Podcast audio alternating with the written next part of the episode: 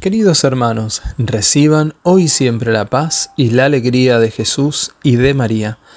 Miércoles 31 de enero.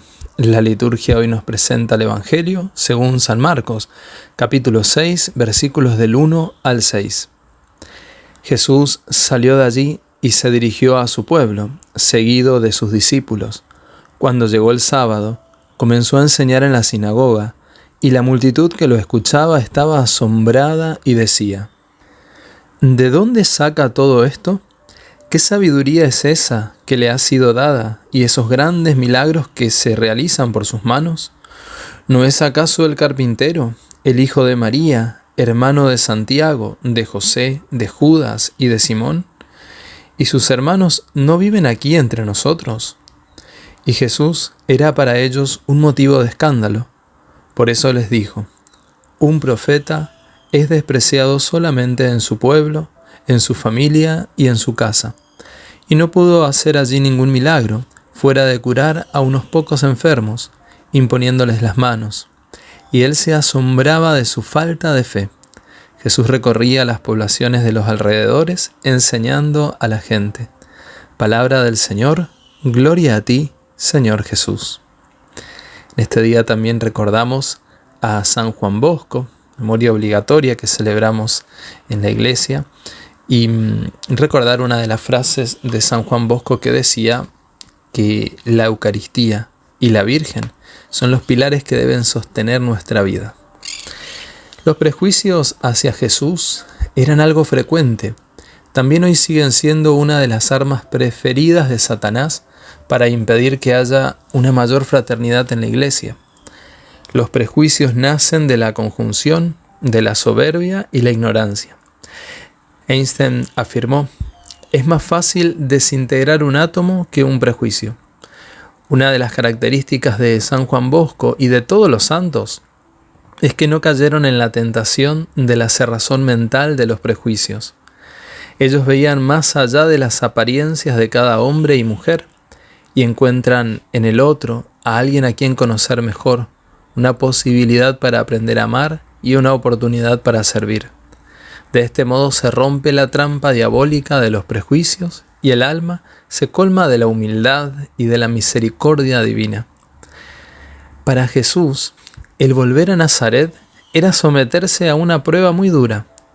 Regresaba a su pueblo, y nadie encuentra críticos más rigurosos que los que le han conocido desde la infancia.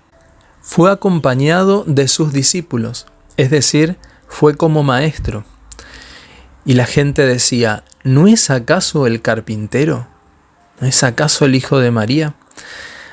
Al mencionar el oficio de la carpintería, esto nos da la pauta de que Jesús, por un lado, era artesano, sabía trabajar la madera, tenía este trabajo.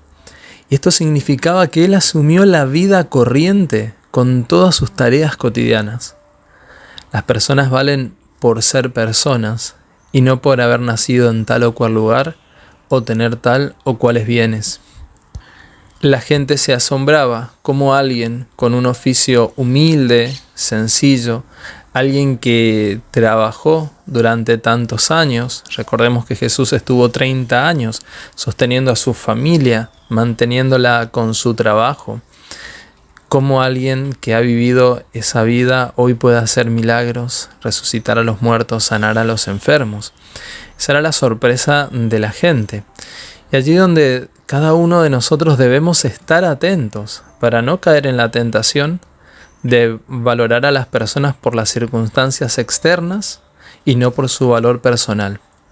Decía San Juan Bosco, no basta saber las cosas, sino que es necesario practicarlas. Y que en este día podamos vivir la caridad fraterna sin prejuicios. Te invito a que en este momento hagamos juntos una oración.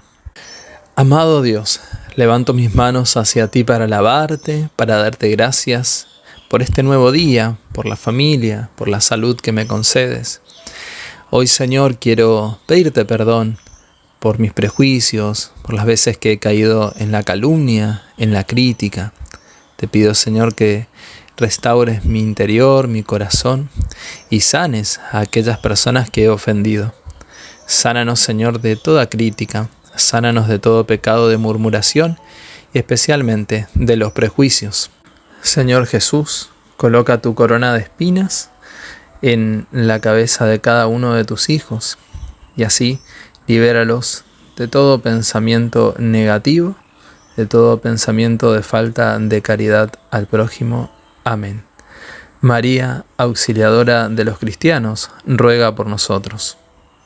El Señor esté contigo, y la bendición de Dios Todopoderoso del Padre, del Hijo y del Espíritu Santo descienda sobre ti y te acompañe siempre. Amén.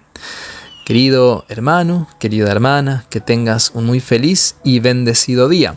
Recuerda que esta tarde a las 18.30 horas por nuestro canal de YouTube SEM tendremos adoración al Santísimo Sacramento, intercediendo por la juventud. Señor continúe obrando en ti y en tu familia. Será hasta mañana si Dios quiere.